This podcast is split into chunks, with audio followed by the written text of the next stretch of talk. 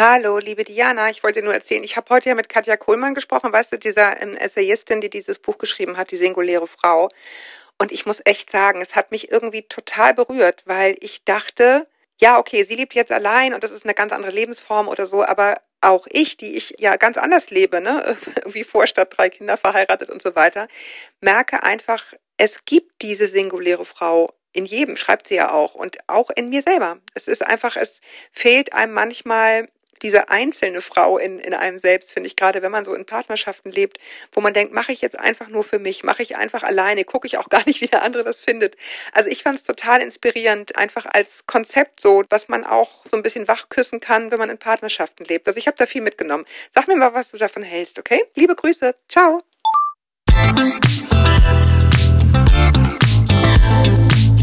Willkommen zu einer neuen Folge von Meno an mich. Denn dieser Podcast ist für euch, liebe gereifte und interessierte Frauen dieses Landes. Wir wollen euch und euren Themen eine Stimme geben, euch zuhören und mit weiblichem Blick auf die großen Fragen des Lebens schauen. Wir, das sind Diana Helfrich und Julia Schmidt-Jorzig aus der Brigitte Woman Redaktion. Jede Woche sprechen wir mit spannenden Frauen und empowern euch mit Wissen und Inspiration. Heute spricht Julia mit Katja Kohlmann. Sie ist studierte Soziologin, zudem eine sehr kluge und pointierte Essayistin und sie ist verliebt. Nein, nicht in einen Mann. Im Moment nicht. Schon lange nicht. Und vielleicht kommt es nie mehr dazu, wer weiß. Nein, verliebt ist sie ins Alleinsein. In ihr Leben als singuläre Frau, wie sie es nennt. Ein vielschichtiges, inspirierendes Buch hat sie darüber geschrieben, das genauso heißt, aber eben nicht nur über ihr Leben als singuläre Frau erzählt und wie es dazu kam, sondern auch darüber, dass es sie eigentlich schon immer gab, diese Frauen, die auch ohne Mann zurechtkamen. Mal, weil sie mussten, durch Tod, Krieg oder einfach unfreiwillig, mal, weil sie wollten. Und immer hatten sie es nicht leicht in diesem Status, wie man wohl heute sagen würde, denn die Gesellschaft sah und sieht sie lieber in der Warteschleife für Mr. Right.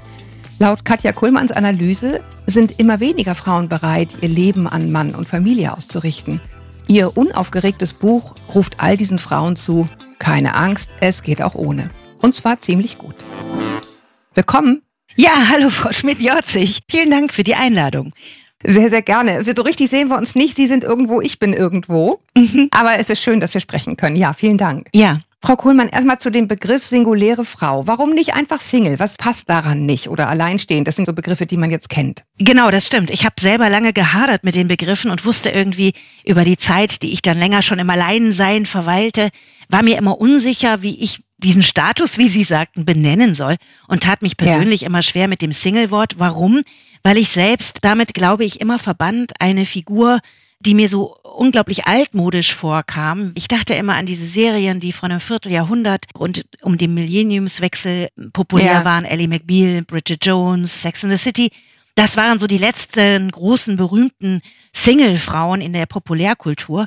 Und was zeichnete die aus? Die waren alle Anfang 30, noch in der Findungsphase und auf jeden Fall am Suchen. Also die ganzen Running Gags in diesen Film- und Fernsehformaten bezogen sich darauf, dass es junge Frauen waren, die eigentlich beruflich äh, recht erfolgreich waren, lustige Typen so, aber ohne den Mr. Right nie glücklich wurden.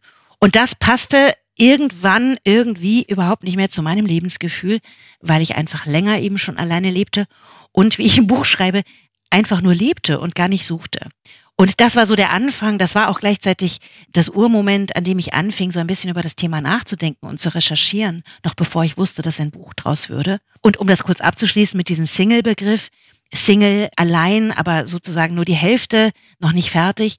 Ich merkte dann in der Recherche sehr schnell, dass auch viele andere Frauen sich mit diesem Begriff eigentlich überhaupt nicht mehr identifizieren wollen, weil er nicht zu dem Lebensgefühl sozusagen passt, das sie erleben. Ja. Und das Singuläre, es ist ein bisschen ein Wortspiel. Es sind ja nur ein paar Buchstaben ergänzt zum Single-Wort. Mhm. Es klingt ein bisschen glamourös und, und rätselhaft, singulär, einzigartig, unvergleichlich. Ich kam dann auf diesen Begriff, weil ich auch der Vielfalt der Frauengeschichten, Frauen, die alleine leben, aus unterschiedlichsten Gründen, wie Sie schon sagten, diese Einzigartigkeiten wollte ich zum einen würdigen und ein bisschen das auch pimpen, dieses Wort, ein bisschen sie schillern lassen, die Frau ohne Mann mal wieder.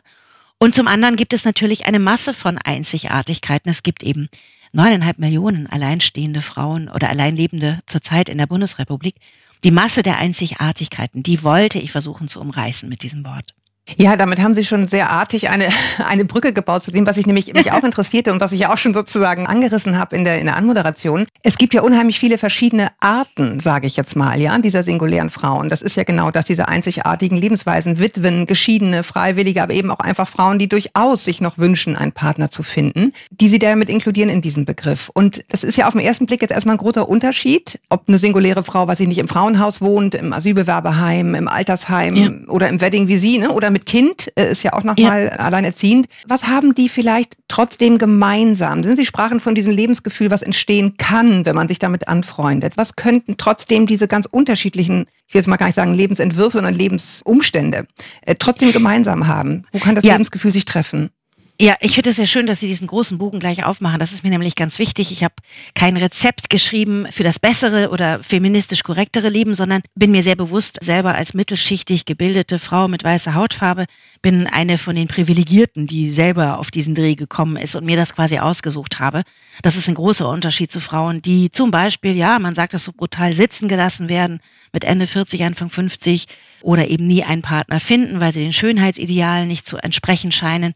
Also es gibt sehr leidvolle Geschichten, sehr jubelige Geschichten. Ich selbst bin so im Mittelfeld und das ist mir vorab gesagt ganz wichtig. Es ist eine Konsequenz mein Alleinsein. Das war nie ein Programm, sondern eine Konsequenz aus Unzufriedenheit mit heterosexuellen Partnerschaft mit Männern.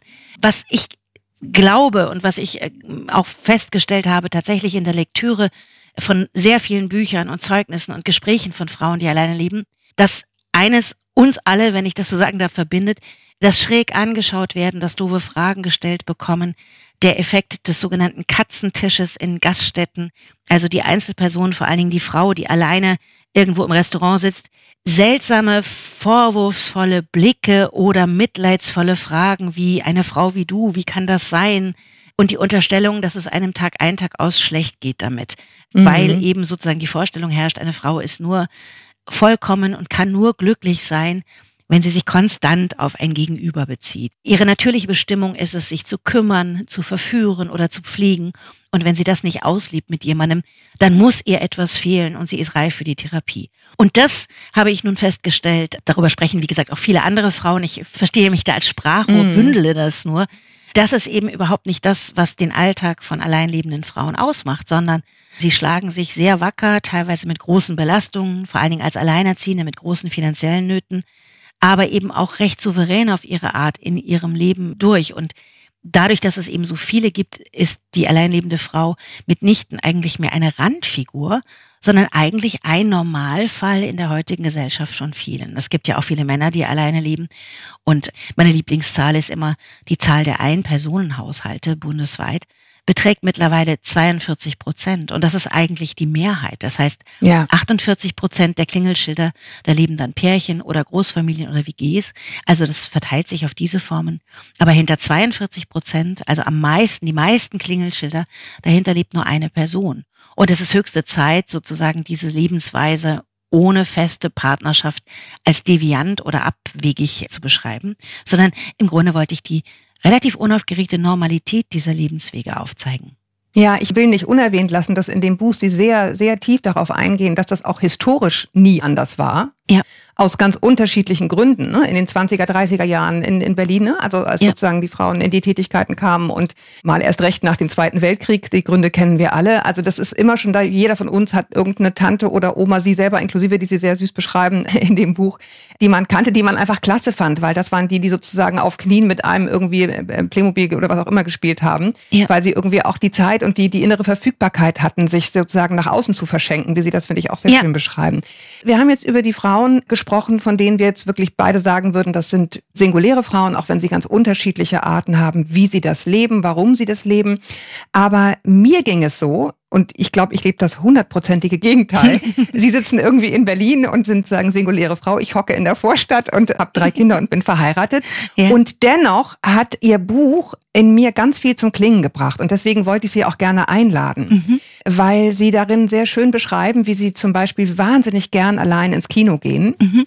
Und ich erinnerte mich plötzlich daran, wie gern ich das auch immer getan habe und irgendwann habe sein lassen. Mhm. Also es gibt so Momente sozusagen auch im Leben von nicht singulären Frauen, will ich damit nur sagen, die dann manchmal so ein bisschen verloren gehen, aber wo man eben nicht nur ist in Beziehung zu. Ja. Sondern wo man, also das geht mir jedenfalls so, ich, wir hatten hier neulich eine Phase, als mein Mann irgendwie Corona hatte und ich mich sozusagen separieren musste in ein anderes Zimmer und dachte so, oh, gar nicht schlecht.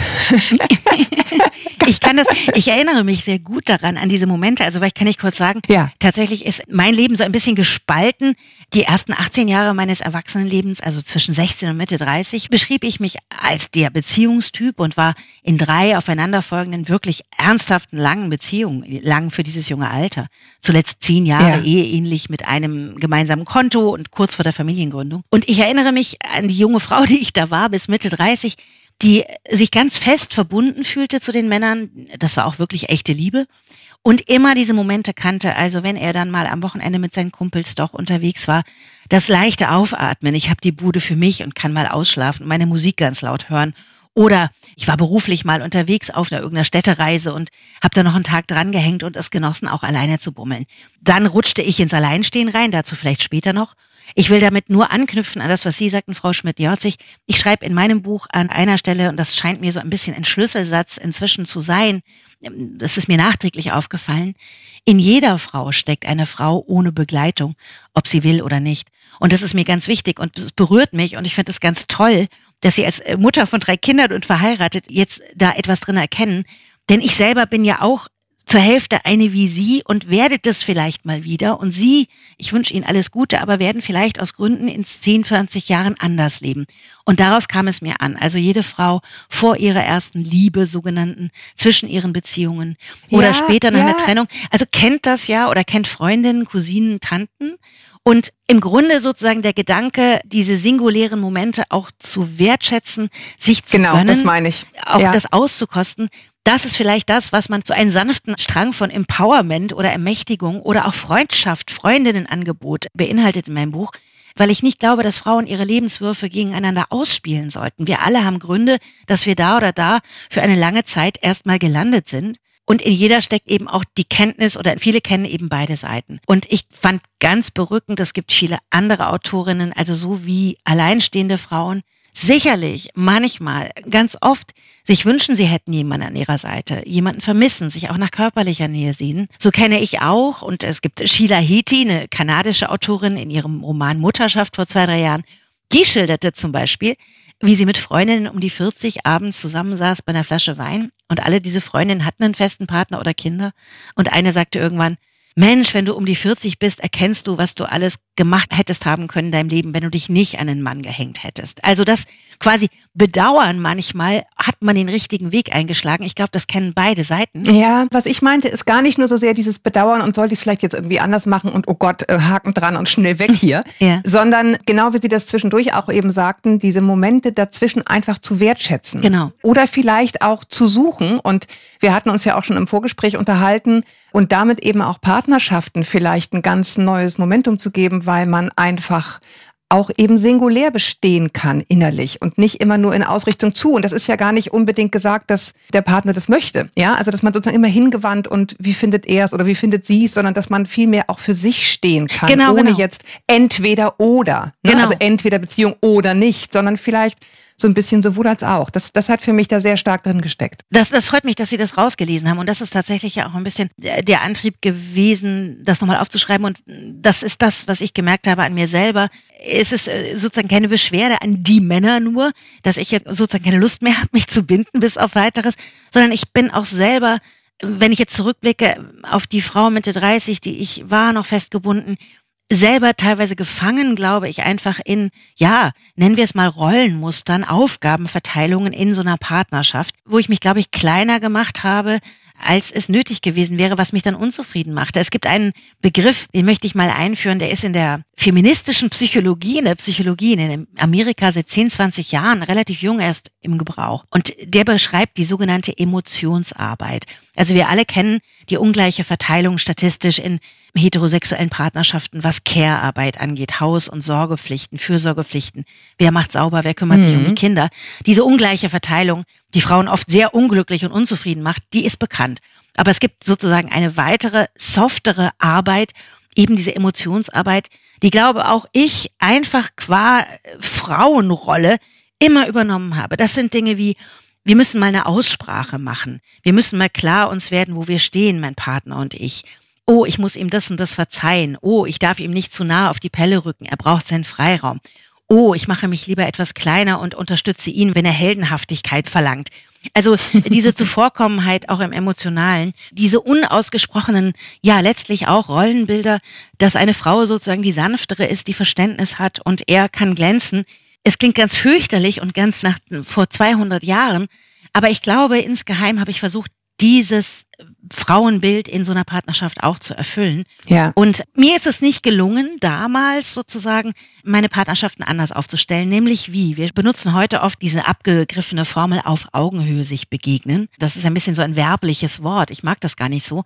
Aber tatsächlich ist meine Beobachtung auch im Umfeld und so wie ich es mir nur vorstellen kann, zwei komplette Menschen, die wirklich auch ihr eigenes Wesen, ihre eigenen Interessen, ihre eigenen Lebenslagen und Lustempfinden und Interessenslagen verbinden können. Nur so eine freiwillige Partnerschaft, glaube ich, hätte für mich persönlich eine Chance und ist, glaube ich, übrigens das, was Frauen und Männer, wenn sie einen an ihrer Seite haben, momentan ja auch versuchen.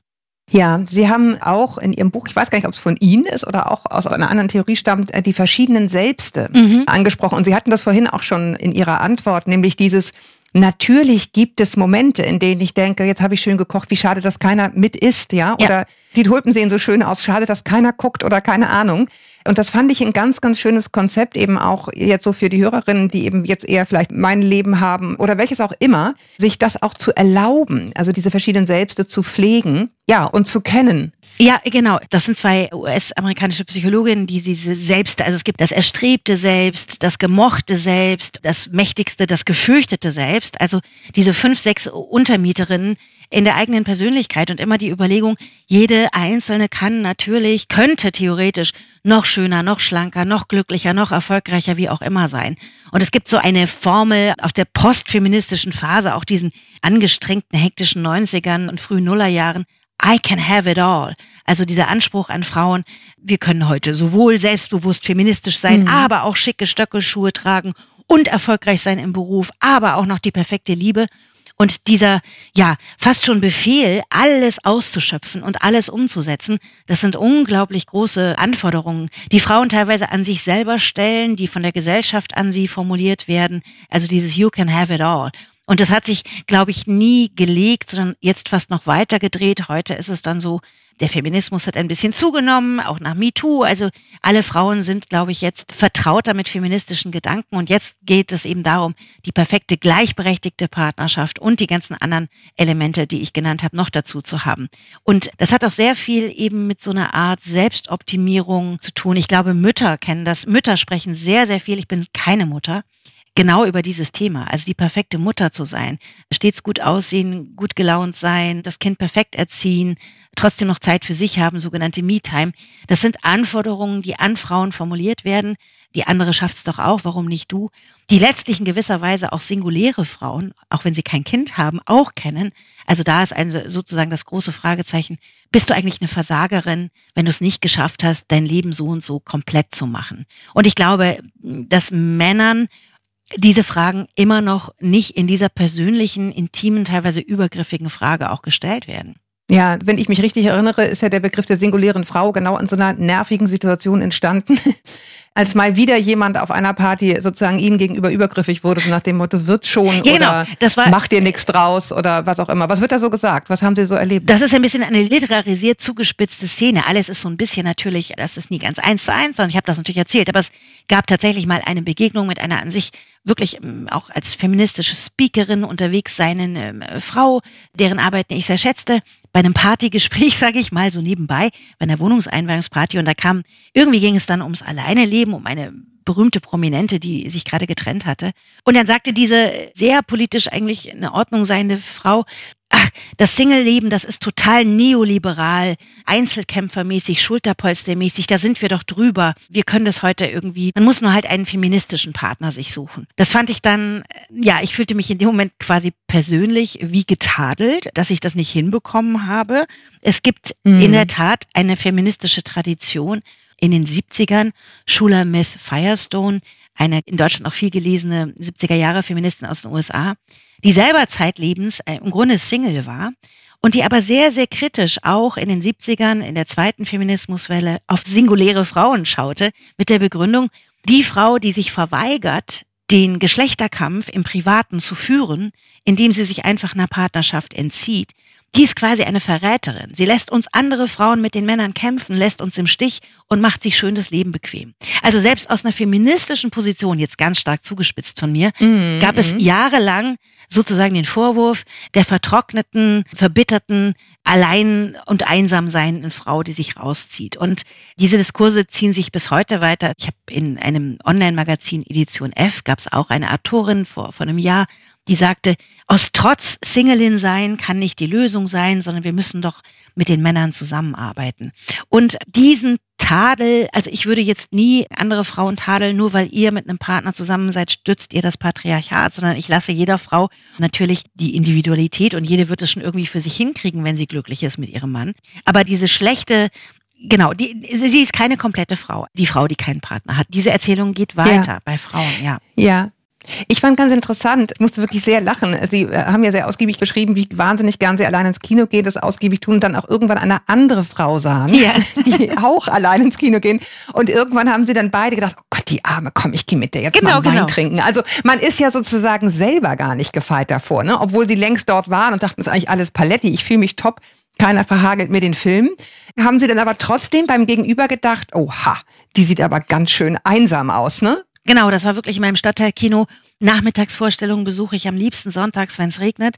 Was ich übrigens auch, wie Sie es am Anfang sagten, Frau Schmidt-Jorz, ich schon in meinen Partnerschaften gern tat, mich ja, abseilen. Ja. Mir redet niemand rein und danach wird auch nicht gleich alles zerlabert. So, also ich mochte das und es begegnete mir wirklich immer aus der Nachbarschaft immer öfter mal eine Frau, die eben auch alleine da war, ungefähr mein Alter, und wir beäugten uns so, ohne uns aber zuzunicken. Und irgendwann sprach sie mich an, ob wir nicht noch einen Kaffee trinken gehen wollten. Und dann kam so raus, sie hielt mich halt wirklich für total einsam und deprimiert und ich sie auch. Und da mussten wir beide sehr lachen, weil natürlich wir feststellten, jede für sich hatte gedacht, naja, bei mir ist es nicht so, mir geht's gut, aber sie wird schon ganz schön traurig sein. Also ja. das Reflektieren über diese Zuschreibung, diese Frau ist dann sozusagen wirklich eine Nachbarschaftsbekanntschaft geworden. In Corona-Pandemie-Zeiten sind wir zusammen spazieren gegangen. Ja, aber nicht ins Kino, da haben sie sie nämlich gleich zurückgepfiffen. Im Kino, genau, und das war ein heikler Moment, weil ich dann, äh, ich plötzlich Panik bekam, so ein bisschen tatsächlich diese Bindungsangst auch im freundschaftlichen Sinne. Was, wenn wir uns jetzt wieder begegnen? Dann muss man ja eigentlich sich Hallo sagen und dann wäre es ja nachgerade bescheuert, wenn wir uns nicht nebeneinander setzten. Und das haben wir dann so ein bisschen versucht ja. zu diskutieren. Letztlich haben wir dann einen Weg gefunden, dass wir uns dort Hallo sagen und dann extra sozusagen lächelnd, die eine setzt sich in die andere Reihe und die andere in die andere. Also dieses allein genießen, auch die Räume, ja. die man sich geschaffen hat, auch Rückzugsorte die können diese Frau, im Buch heißt sie Gitter und ich, uns lassen. Ja. Und tauschen uns aber darüber Und aus. ich glaube, das geht eben auch in Partnerschaften. Ich erinnere mich, dass ich meinen Mann zwang, am Anfang unserer Beziehung P.T. Anderson-Filme zu gucken und er ist wirklich gestorben. Ja, also er fand es einfach nur schlimm. Und ich habe gesagt, okay, aber du musstest es jetzt einmal sehen, auch wenn es Frösche regnet, egal. Und heute gucke ich sie einfach alleine. Geht auch. Ja, natürlich geht das. Und, ja, ja, genau. Aber diese Episode ist schön, dass Sie die erwähnen mit dieser Gitter im Kino. Denn das ist etwas, was ich eben mit der Zeit wirklich zu schätzen gelernt habe oder mir sozusagen erlebt habe in einem unbewussten Prozess, die Vielfalt von Freundschaften, aber auch, ich lege einen ganz großen Wert auf sogenannte lose Bekanntschaften, also so zugelaufene ja, ja. Menschen wie diese Gitter im Kino. Das ist eine Vielfalt von Kontakten, will ich es mal sagen, die sich einfach ergeben haben, nicht nur in ja. meinem Leben, sondern auch bei vielen anderen Frauen, selbst wenn sie unfreiwillig ins Alleinleben gestolpert sind. Mein Lieblingsbeispiel ist eine französische Autorin, Françoise Giroud, die war auch Politikerin in den 70ern bei Elle, einmal Chefredakteurin, die quasi sitzen gelassen wurde von der Liebe ihres Lebens mit Mitte 40, sich schwer tat, im Alleinleben anzukommen und die das nach einer Weile sehr stark zu schätzen wusste, wie sich ihre soziale Landschaft verbreitert hat. Es sind teilweise dann auch dünnere Verbindungen mit engen Freundschaften gemischt, flüchtige Bekanntschaften aus der Nachbarschaft, die so einen Teppich ergeben. Und François Giroud versuchte ein Wort zu finden im Französischen für diese flüchtigen Bekanntschaften wie meine Kinobekanntschaft hier im Viertel. Und sie sagte, das sind vielleicht die bisbaldigen, also Leute, die man immer mhm. wieder trifft die man kennt. Schönes Beispiel auch aus meinem Leben, glaube ich, ist ein Kioskmann hier um die Ecke. Der ist Kurde und äh, ja. regt sich immer über Herrn Erdogan auf, den türkischen Regierungschef. Und wir kennen uns inzwischen so gut, der weiß, welche Zigaretten ich rauche. Und immer wenn wir dort sind, plaudert er mir wieder ein bisschen aus, was in der Türkei los ist und mit seiner Familie. Und so kennt man sich ein bisschen. Das ist natürlich keine Verbindung, die eine Partnerschaft oder sowas im Ansatz nur ersetzt, sondern eines von hunderten Mosaiksteinchen, die meine Welt sozusagen voll und reich machen. Ich fühle mich erkannt, er passt auf mich auf, er Ja. sieht, wenn ich Augenringe habe, geht's mir gut. Und das ist sozusagen eine Ansprache, die ich rund um die Uhr habe. Ja. Und ich persönlich glaube, dass ich quasi offener, durchlässiger und auch freundlicher und geduldiger geworden bin mit den Menschen, die meine Umwelt darstellen, als ich noch in der Partnerschaft war. Ja, also mit Sicherheit, also das war, weiß ich, ein sehr starker Störmoment beim Lesen dieses Buches, dass ich dachte, naja, ich kann ja auch nett zu anderen Leuten sein, nicht nur Natürlich. weil ich verheiratet bin, kann ich nicht. Aber Sie haben natürlich recht. Das ist eine Mathematikaufgabe. Ne? Sie haben so und so viel Kapazität an, Genau. äh, ich verschenke mich, I take care und irgendwann ist einfach voll, ne? So oder oder leer, andersrum gesagt. Genau, die Summe der Liebe und die Summe des Glücks und Leids ist immer gleich. Und Genau, man kann es halt nicht endlos verschenken und das Ja. stimmt sehr wohl. Kann ich absolut nachvollziehen und doch würde ich sagen, auch da nehme ich für mich mit, es stimmt, ich habe immer sehr an diesen Zufallsbekanntschaften gehangen, am kleinen Plausch und so. Ja.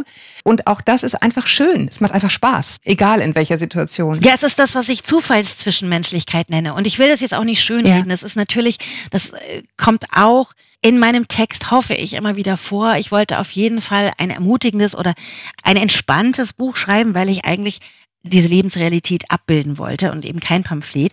Ich will aber nicht verschweigen, es gibt selbstverständlich Einsamkeitsmomente. Ich will das gerade nochmal mit dem alleine Spazierengehen aufgreifen, zum Beispiel in einer Urlaubssituation. Muss kein Luxusurlaub sein, sondern ich selbst zum Beispiel fahre oft in der Nebensaison, zum Beispiel gern nach Portugal. Darüber schreibe ich auch im Buch. So, und wenn ich natürlich an einer, sagen wir mal, Strandpromenade, kann auch der Bodensee sein, ja, alleine Mhm. spazieren gehe. Der Mond scheint natürlich auch, wenn ich als Verliebte mit meinem Partner dort langlaufe. Der Unterschied ist wahrscheinlich der, um das gleich mal nicht zu verklären, in dem Moment, wo ich jemanden an meiner Seite habe, in den ich verliebt bin oder mit dem ich ganz vertraut bin, wir erzählen uns unseren Plausch, wir schauen uns in die Augen, er macht einen Witz, ich bin ganz auf mein Gegenüber konzentriert, ist das wunderbar und schön und daran ist nichts schlecht zu reden.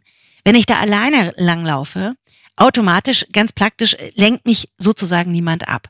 Das heißt, unabhängig davon, ob ich das schlimm oder schön empfinde, ich sehe natürlich automatisch mehr. Das führt, um das gleich mal zu deromantisieren, auch dazu, in Portugal der Mond scheint, das Meer rauscht, aber ich sehe vielleicht, um Gottes Willen, auch ein totes Kätzchen am Straßenrand, was da liegt. Irgendwer hat es totgebissen. Mm. Oder ich äh, sehe weiter hinten oder höre es plätschern, weil ein Betrunkener an die Hauswand pinkelt. Das heißt, ich sehe unter Umständen auch Dinge, die nicht so schön sind, die alle ich mit mir nach Hause nehme. Die schönen Momente wie die nicht so schönen. Ja. Das Zwiegespräch sozusagen mit der Welt ist automatisch, sie sind ein bisschen ungeschützter, in dem Sinn, dass sie nicht in einem Kokon sind. Auf der anderen Seite, ja, macht das sozusagen die Ja. Eindrücklichkeit von Umwelt und Welt sehr viel eindringlicher. Und ich neige vielleicht auch dazu, eben ein nachdenklicher Typ zu sein oder kann schreiben. Aber viele Frauen machen auch, die, die andere Hobbys oder Interessen haben, machen daraus auch sehr viel für sich. Und es gibt so manchmal ein Gefühl, um das wieder aufzuwerten. Ich will nicht zu überheblich sein, aber so eine Art von Weltweisheit, die so in kleineren Portionen ein anderer Überblick, der vielleicht dann zu einem kommt als Geschenk für etwas, was man eben nicht hat, dieses auf, auf jemand anderen bezogen sein. Ja, ich fand aber auch total legitim, was Sie auch so einfordern, zu sagen, und ich rede es mir auch ein bisschen schön, so wie ihr euch auch vielleicht eure Beziehung manchmal ein bisschen schön redet. Ist doch okay, ja? Es gibt diese Momente, es gibt jene Momente, natürlich. Alles hat seine Vor- und Nachteile, aber Genau. ich bin nicht trauriger oder einsamer. Im Gegenteil, schreiben Sie ja. Ja. Seit ich nicht mehr Teil eines Paares bin, habe ich mich nicht mehr allein gefühlt. Und ich glaube, dieses Gefühl, in einer Partnerschaft sich allein zu fühlen, das kennen durchaus sehr viele Frauen. Das glaube ich auf jeden Fall auch und das kenne ich auch selber. Und es gibt einen Namen noch gedroppt, Shia Hyde, eine Sexualwissenschaftlerin in den 80ern, brachte sie ein Buch heraus, Kein Mann um jeden Preis. Die war schon sehr nah dran an dem, was ich jetzt den Faden nochmal wieder aufnehme. Und äh, sie und auch heute äh, Wissenschaftlerin Uni Chemnitz stellen fest, dass Frauen in Partnerschaften unter Umständen sich wirklich einsamer fühlen als äh, Frauen ohne feste Partnerschaft. Warum? Es ist sozusagen eine eher das Bezogensein auf eine andere Person, wenn es mal nicht gut läuft in der Partnerschaft. Also ich selbst, da ich eben 18 Jahre festgebunden war, kenne das. Angenommen, es gibt wirklich, es knirscht mal härter in der Kiste, irgendwas läuft schief und man ist ja unglücklich in der Beziehung. Zwei Arten von Einsamkeiten kenne ich da. Zum einen das Unvermögen, dieses ganz drängende Problem, die existenziellen Fragen des Zusammenlebens mit dem Partner über Wochen oder Monate klären zu können, also Unzufriedenheit und gleichzeitig auch Inwieweit kann ich darüber oder will ich mit meinen Freundinnen und Freunden sprechen? Ich hintergehe ihn ja quasi, indem ich über ihn rede mit anderen. Teilweise sind die Verhakungen, die man in der Partnerschaft hat, so komplex oder die Verletzungen so stark, dass man die ganz schlecht teilen kann. Und dieses Unverstandensein und sich existenziell sozusagen unglücklich fühlen in der Zweisamkeit, die kenne ich natürlich auch. Die kann man immer wieder überwinden. Wie gesagt, zehn Jahre lang habe ich es auch mal geschafft, mich immer mhm. wieder zu vertragen. Oder ein anderes Beispiel, wer ruft nachts um zwei wirklich Tränen aufgelöst bei einem an, nachgerade panisch? Das habe ich vielleicht auch gemacht. Das sind eigentlich immer Anrufe, die sich aus Zweisamkeitsproblemen ergeben. Er ruft nicht an, er hat mich betrogen. Also diese Panikmomente hat sozusagen eine im Alleinleben geübte Person natürlich nicht mehr. Und trotzdem mhm. gibt es auch Einsamkeitsmomente, die sich, glaube ich, anders anfühlen. Vielleicht manchmal etwas existenzieller. Ja. Und damit meine ich, weil ich fand das so schön, was Sie zitiert haben mit dem nicht schönreden. Also auch darum geht es mir. Es ist nicht das bessere und immer glücklichere Leben. Aber diese Einsamkeitsmomente, die man auch hat, es gibt auch ein manchmal unverstanden sich fühlen und gerade niemanden haben, mit dem man sprechen kann. Und gleichzeitig für mich persönlich, und auch das fand ich eben in vielen Gesprächen wieder, gibt es durch diese Art von Einsamkeit allein eben am Meer zu sitzen, die Sonne geht zischend unter und es ist niemand da, mit dem man das teilen kann. Und ein Instagram-Foto mhm. machen bringt's auch nicht. Das bindet mich aber wiederum an. Das sind natürlich die großen Menschheitserzählungen, biblisch, Shakespeare, die Blueslieder, Being Lonesome on the Road. Also das ist natürlich ein großer Menschheitsgrundschmerz, will ich mal sagen, mm. an dem ich mich dann teilweise total angebunden fühle an die menschliche Ursuppe und denke, okay, das ist ein Menschheitsgefühl, das haben jetzt seit Zehntausenden von Jahren die Alle, Leute. Ja. Und insofern fühle ich mich da wieder eingebettet und ich weiß, diese Krisen gehen genauso vorbei und die sind immer Aufgaben, wie ich auch insgeheim immer geahnt habe, auch mit schlimmstem Liebeskummer oder Partnerschaftsknatsch. Das wird sich legen. Ich kann hier was lernen, auch an mir selbst. Und diese Hochs und Tiefs gibt's in meinem Empfinden, ich kenne beides gleich lang, in beiden Lebensformen. Ein Thema muss ich jetzt noch ansprechen, weil es einfach zur Liebe dazugehört oder eben auch nicht. Und das beschreiben Sie auch sehr ausführlich in dem Buch, nämlich das Thema Sex. Ja, also äh, dieses, es ist mir unterlaufen. Irgendwann war ich einfach müde und saß am Spielfeldrand und dachte, puh, äh, ganz schön anstrengend sieht das irgendwie alles aus, dieses emotionale Geturne umeinander. So, so beschreiben ja. Sie das ungefähr. Aber dann irgendwann ist Ihnen auch gewahr geworden, oha, damit hängt ja auch zusammen, es ist einfach nicht mehr irgendjemand da, mit dem ich es einfach tun könnte. Ja könnte. Ja, so sei mal dahingestellt, wie häufig das dann wirklich in Partnerschaften tatsächlich noch stattfindet. Aber auch theoretisch ist es sozusagen schwieriger. Ja. Und da fand ich auch nochmal ganz interessant, dass Sie sehr eingehend beschreiben, dass ja heute dann auch so eine Art Bestellindustrie sozusagen daraus erwachsen ist, ja? ja? Also ich kann Tindern, ich kann irgendwie überall gucken, nehme ich heute einen Bassisten, nehme ich morgen irgendwie einen Keyboarder oder doch lieber jemanden, der sich als Autor bezeichnet. Ja und bestellt ihn mir her und alles fühlte sich irgendwie in ihren Augen abgeschmackt oder nicht, nicht richtig an? Ja, also auch da will ich überhaupt niemanden schelten. Es gibt äh, diesen Begriff, Frauen können jetzt Sex haben wie Männer. Carrie Bradshaw hat den in Sex in the City mal geprägt mhm. vor einem Vierteljahrhundert.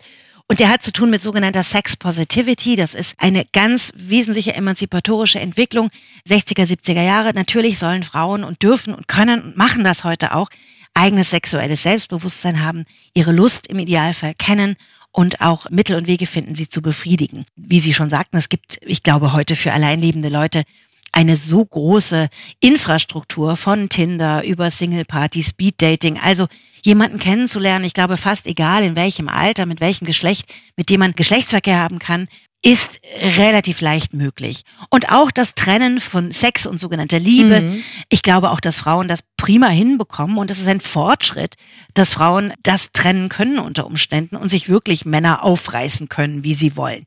Ich begrüße das und befürworte das aus feministischen Gründen. So. Und ich kenne auch selber im Freundeskreis eine Menge Frauen, die länger keinen festen Partner haben die das auch genießen und sehr selbstbewusst so durchsegeln durch die Angebote und sich ab und zu mal eine Affäre, eine Liebelei oder auch nur ein One-Night-Stand organisieren. Moralisch oder sonst wie überhaupt nichts dran zu kritisieren. Ich bin nun eine, das habe ich ähm, festgestellt und war selber überrascht, die Sexualität extrem genießt, deren Begehren eben heterosexuell, also auf Männer bezogen, immer noch anspringt und läuft. Und habe auch, nachdem ich mich dann trennte nach zehn Jahren, ein, zwei Jahre Übergangszeit, ich wollte mich regenerieren, dachte immer, da kommt eine feste Partnerschaft, verliebte mich dann nicht mehr, versuchte den Ball im Spiel zu halten, indem ich mich eben auf so Liaisons mal einließ oder mal auf eine Fernbeziehung über 700 Kilometer, also mit großem Abstand instinktiv und merkte, dass mir das auf die Nerven ging und dass vor allen Dingen diese One-Night-Stands, ich habe wirklich sehr wenige, das ist nicht mal eine Handvoll. Ich bin sehr schnell wieder ausgestiegen, weil ich gemerkt habe, okay, ich kann mir das organisieren. Man braucht gar nicht so viel Buhai mhm. zu machen. Die ganze Romantik, das Geschmuse kann man weglassen. Es geht einfach nur mit jemandem ins Bett steigen. Für mich persönlich war das überhaupt kein Reiz, sondern ich fand das, ja. ich finde das überhaupt nicht anziehen. Jemand, der mich nicht interessiert, für den ich weder besonderen mhm. Respekt noch Interesse aufbringe, mit dem nackt, schwitzend, äh, mit Körpergerüchen, das tört mich quasi eher ab. Das ist nun sehr individuell. Ich selbst bin, es ist ein bisschen ein Tabuthema, aber vielleicht auch gar nicht, bin sozusagen dann bei der Onanie, bei der Selbstbefriedigung gelandet. Da will ich gar nicht viel drüber sprechen. Ich habe auch nicht gefragt. Ich will aber einfach nur sagen, Sexualität äh, findet statt, aber ich habe ja. meinen Weg gefunden, es ja. sozusagen. Es gibt ein Zitat, so möchte ich sagen. Tracy Emin, ganz großartige Punk-Künstlerin aus Großbritannien, Jahrgang 65 oder so, immer noch alive and kicking. Die hat in ihrer Biografie geschrieben, bevor ich jemand anderem das Herz breche, mache ich es mir lieber selbst. Und das ist so ein bisschen meine Methode. Und ähm, in der Tat war also auf diesem Supermarkt zu shoppen, mir war das zu entfremdet und ja. mir hat es nicht gefallen. Und ich bin eine von denen, die es quasi anders ausagiert, sehr im Stillen. Bin mir aber gar nicht sicher, ob es sich nochmal ändert. Also das ist mir auch immer ganz wichtig. Ich bin jetzt 51,5, habe das keineswegs ausgeschlossen, dass sich das nochmal ergibt. Vielleicht. Ja.